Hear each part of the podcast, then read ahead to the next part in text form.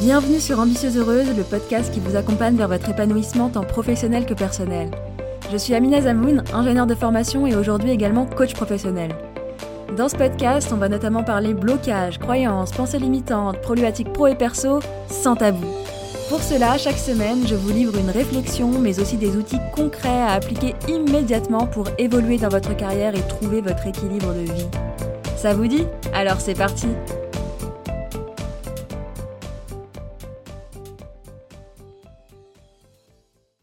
Bonjour à toutes et bienvenue dans ce douzième épisode d'Ambitieuse Heureuse où on va parler argent et j'ai volontairement appelé cet épisode Pourquoi est-ce que vous devriez travailler votre relation à l'argent? Parce que pour moi c'est vraiment hyper important de travailler sur ça et je vais vous expliquer pourquoi.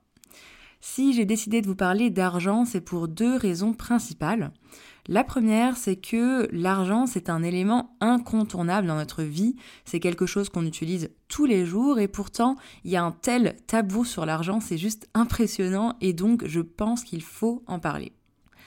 La deuxième raison qui résulte de la première, c'est que c'est un sujet qui comporte énormément de croyances limitantes. On en a parlé la semaine dernière, et qui font que ça nous bloque énormément dans nos ambitions, tant professionnelles que personnelles. Et oui, particulièrement en tant que femme, on est vraiment beaucoup à avoir une mauvaise relation à l'argent. Ce qui fait qu'on s'auto-sabote dans plein de domaines, que ce soit au niveau du salaire qu'on a, tant en étant à son compte que salarié, mais aussi sur la façon dont on dépense notre argent. Et je trouve que travailler sa relation à l'argent, c'est vraiment hyper puissant parce que ça en dit long sur nous, sur ce qu'on pense de nous, sur ce qu'on pense qu'on vaut, sur ce qui pour nous vaut tant d'argent ou pas du tout. Bref, c'est juste hyper intéressant pour apprendre à se connaître et accessoirement par la suite faciliter tout ce qui est de l'ordre de demander une augmentation de salaire ou augmenter ses tarifs quand on est entrepreneur, si c'est bien sûr ce qu'on a envie de faire, hein, et également être aligné avec la façon dont on dépense son argent. Et ce que j'entends par là, c'est ne plus avoir de brouhaha mental sur est-ce que je devrais vraiment dépenser tant d'argent là-dedans? Ou encore j'aimerais bien, j'en ai besoin, mais c'est trop, je peux pas, etc et vraiment arriver à être dans un état de sérénité face à l'argent, de façon à ce que ce ne soit plus vraiment un sujet pour vous, dans le sens où vous savez quelle valeur telle ou telle chose a pour vous, que vous êtes ok de dépenser votre argent de cette façon, dans la façon dont vous le faites, et que vous êtes également ok avec le fait de ne pas dépenser d'argent dans telle ou telle autre chose qui ne vaut pas euh, cette somme-là à vos yeux. Donc finalement, ne plus avoir de charge mentale là-dessus. Et je ne sais pas si vous l'avez remarqué, mais le discours qu'on est beaucoup à avoir, c'est je veux gagner assez d'argent pour vivre bien, tranquillement, mais pas trop parce que après c'est pas bien. en gros, on a toutes envie d'avoir de l'argent parce que c'est quand même plus simple, plus confortable de ne pas avoir cette contrainte, de ne pas avoir à penser à ses fins de mois, etc. Mais pas trop non plus parce que être riche, c'est pas bien. Comme si l'argent aurait un certain pouvoir négatif sur nous. Et en fait, si on pense ça, c'est parce que notre cerveau se souvient surtout des dérives. Hein. On parle ici du biais négatif qu'a le cerveau à se souvenir des éléments négatifs, et euh, c'est un biais qui est là pour nous protéger. Mais pour autant, est-ce que c'est parce qu'il y a des dérives qu'on devrait juger ça comme mal? Là, ça devrait un peu vous faire penser à l'épisode 1 que j'ai fait sur l'ambition, où je vous questionne sur est-ce que l'ambition c'est si mal que ça? Donc allez l'écouter si ce n'est pas déjà fait. Et vous allez voir que mon raisonnement, il est assez similaire sur l'argent. La première chose que j'ai envie de vous dire, c'est que l'argent, c'est un bout de papier, ce sont des pièces, c'est une carte bancaire avec un numéro dessus. Donc tout ça, ce sont des objets, et comme tout objet, ce n'est ni mal ni bien. Les objets n'ont pas de pouvoir sur nous, c'est plutôt l'inverse, ce sont des objets qui sont là à notre service. C'est nous qui allons décider de comment est-ce qu'on dépense notre argent. Je sais que ça paraît banal dit comme ça, mais c'est important de se le dire. Ma vision sur l'argent, c'est que c'est neutre.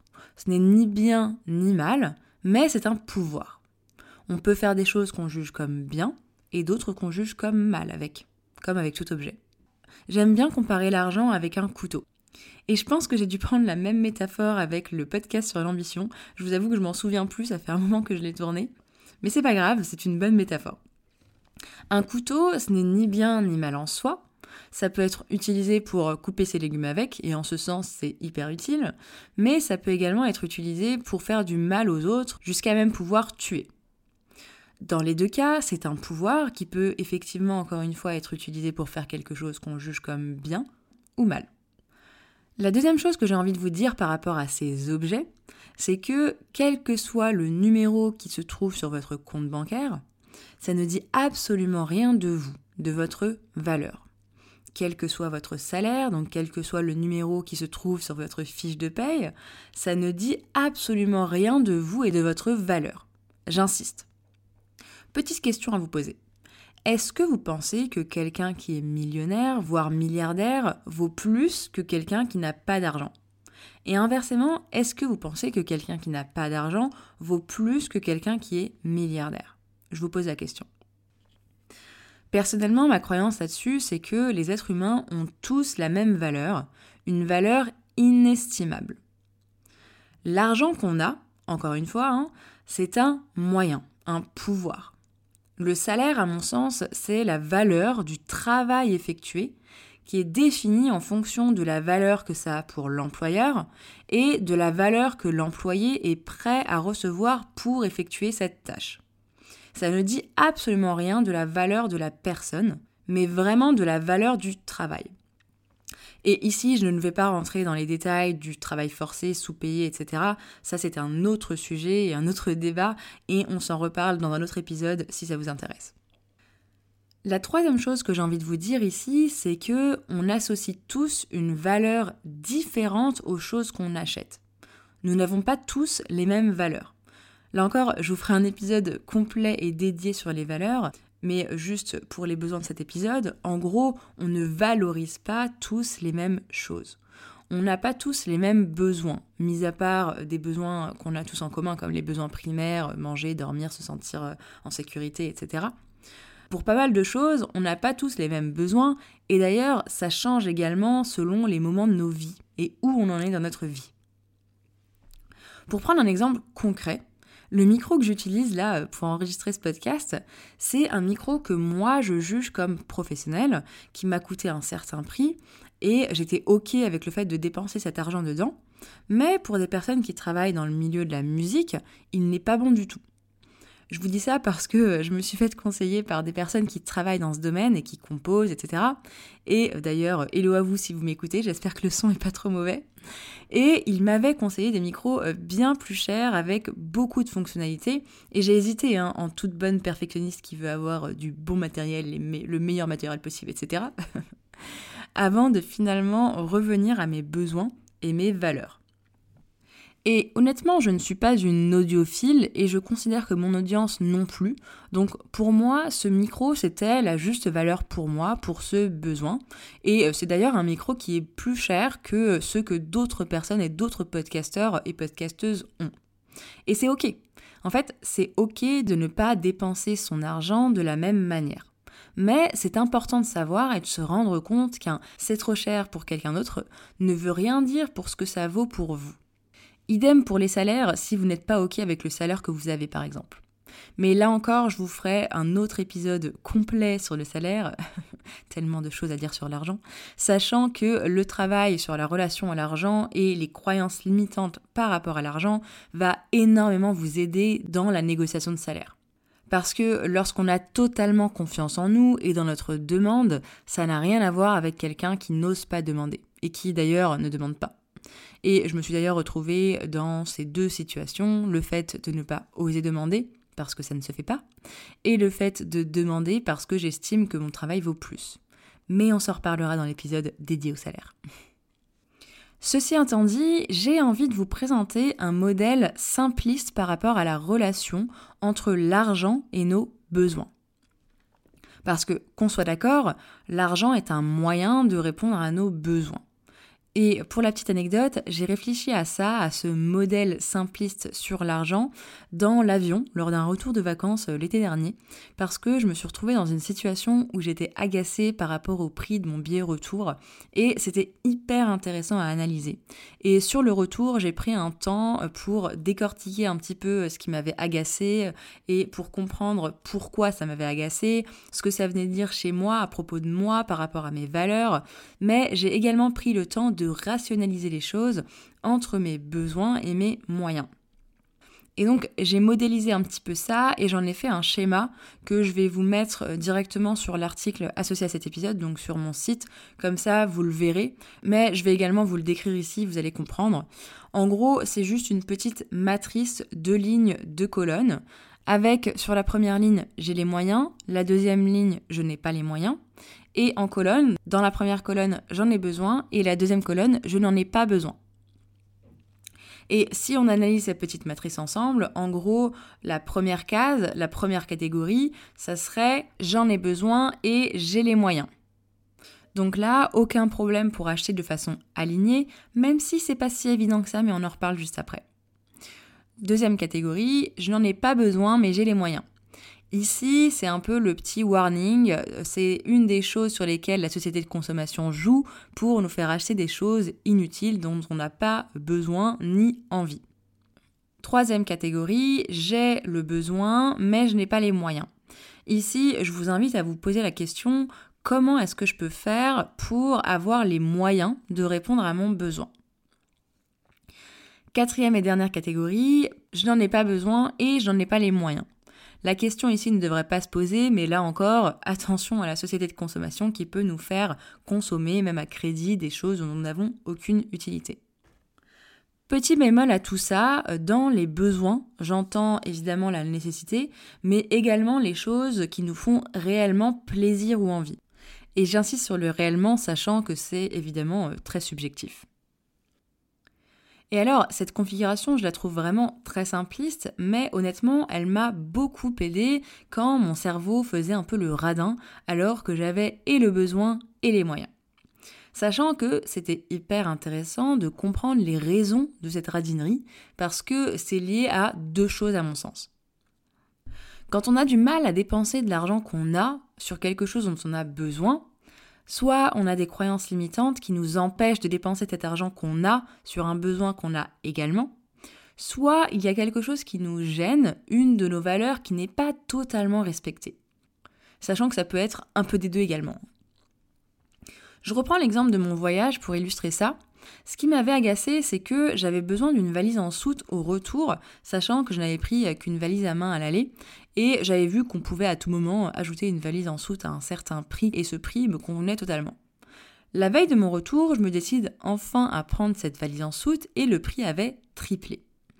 Eh bien oui, parce que c'est la loi de l'offre et de la demande. Lorsqu'on souhaite prendre une valise en soute la veille, c'est qu'on en a vraiment besoin et le prix augmente. Et alors là, ça a généré pas mal d'agacement chez moi. J'ai bien pesté avec mon ami avec qui je voyageais et je vous épargne les détails, mais lorsque j'ai pris le temps d'analyser les choses, c'est là que ça a été intéressant. Ce qui me gênait le plus, ce n'était pas tant le prix, mais l'évolution du prix lié à la demande. Pourquoi? Parce que, à titre personnel, au niveau de mes valeurs, je ne trouve pas ça juste ça ne correspond pas à mes valeurs. Et d'ailleurs, dans mon entreprise, le prix de mes accompagnements n'augmente pas aux fonctions du besoin de mes clientes ni du nombre de clientes que j'ai.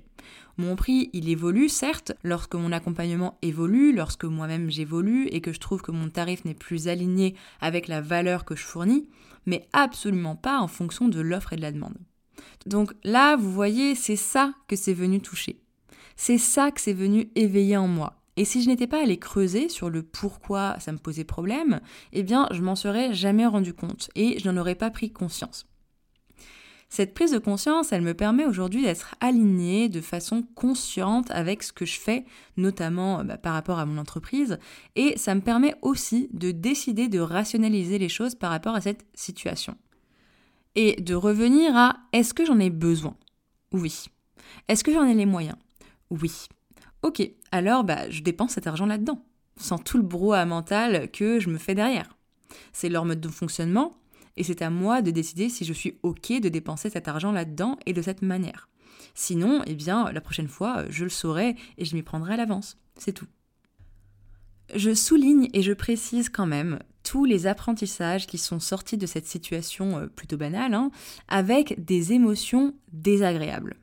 D'où toute l'importance de vivre ces émotions et d'ensuite pouvoir s'écouter et se comprendre pour décider de ce qui est l'action juste pour nous. Comme d'habitude, petite application du jour que je vous propose. Aujourd'hui, ce que je vous propose, c'est de vous questionner par rapport à l'argent par rapport à votre relation à l'argent avec les questions suivantes que vous retrouverez euh, comme d'habitude sur mon site, sur la page associée à cet épisode. Est-ce que je suis alignée avec la façon dont je dépense mon argent? Qu'est-ce qui fait que je suis OK ou non à mettre X euros dans un billet d'avion, dans une formation, dans un jeu, dans un sac, dans un ordinateur, dans mon alimentation ou encore dans un coaching? Est-ce un besoin que j'ai et auquel je réponds parce que j'ai les moyens ou que je fais en sorte d'avoir les moyens? Est-ce que j'ai des standards ancrés en moi, conscients ou non, du type telle chose vaut tant et pas plus? Est-ce que je trouve que tout est cher? Et qu'est-ce que je trouve qui est cher et pourquoi? Et inversement, qu'est-ce que je trouve qui n'est pas cher et pourquoi? Et est-ce que je suis OK avec tout ça? Dans quoi est-ce que je suis contente d'avoir mis mon argent? Qu'est-ce qui a de la valeur pour moi? Je vous propose de vraiment vous poser ces questions et d'y répondre à l'écrit, ainsi qu'à toutes celles qui vous viennent à l'esprit. Et du coup, vous pourrez vraiment vous rendre compte des pensées qui vous ont été transmises socialement, qui ne sont pas les vôtres et qui ne vous permettent pas d'être alignés avec la façon dont vous dépensez votre argent. Et à contrario, vous pourrez vous rendre compte de ce qui compte vraiment pour vous et où vous aurez plus de facilité à dépenser dans ces domaines. En résumé, c'est un premier pas pour vous permettre d'avoir une meilleure relation à l'argent. Et ce que je vous propose, c'est de vous aider encore un peu plus. J'ai envie de faire un épisode spécial croyances limitantes liées à l'argent. Et quoi de mieux que de traiter les vôtres? Donc, si vous avez envie que je traite vos croyances limitantes par rapport à l'argent, de façon anonyme bien sûr, que je vous apporte des clés pour dégommer, détruire, pulvériser ces croyances limitantes comme on en a parlé dans l'épisode précédent, eh bien, je vous propose de me les envoyer par mail à l'adresse amina.ambitieuseheureuse.com et je les traiterai dans un prochain épisode. On va dire que je vous laisse un mois après la sortie de cet épisode, donc on va aller jusqu'au 8 avril 2021 pour m'envoyer un petit mail avec vos croyances limitantes et j'ai déjà hâte de vous dégommer tout ça. Pour celles qui me suivent un peu sur les réseaux, vous m'avez déjà vu faire ça et mes coachés, on n'en parle même pas, mais j'adore détruire les croyances limitantes, c'est une passion. en fait, j'adore ouvrir le champ des possibles. Et je trouve ça fou, euh, ce fonctionnement du cerveau humain qui est là pour nous protéger avant tout, mais qui nous surprotège un petit peu comme une maman poule qui surprotège ses enfants, et en fait, ça les dessert. eh bien, c'est pareil pour les pensées limitantes, le cerveau surprotège, et moi, je viens vous détruire un peu tout ça, en douceur, mais c'est détruit quand même. En attendant, on se retrouve dans l'épisode prochain pour parler échec, peur de l'échec et comment apprendre à échouer. Merci d'avoir écouté cet épisode jusqu'au bout. Si c'est le cas, j'imagine qu'il vous aura apporté. Vous pourrez retrouver l'article associé à cet épisode sur mon site ambitieuseheureuse.com. Et si vous souhaitez recevoir des outils d'auto-coaching, des partages d'expériences et bien plus encore, sachez que vous pouvez vous abonner à la newsletter des Ambitieuses Heureuses où je vous partage plus de moi et plus pour vous. À bientôt!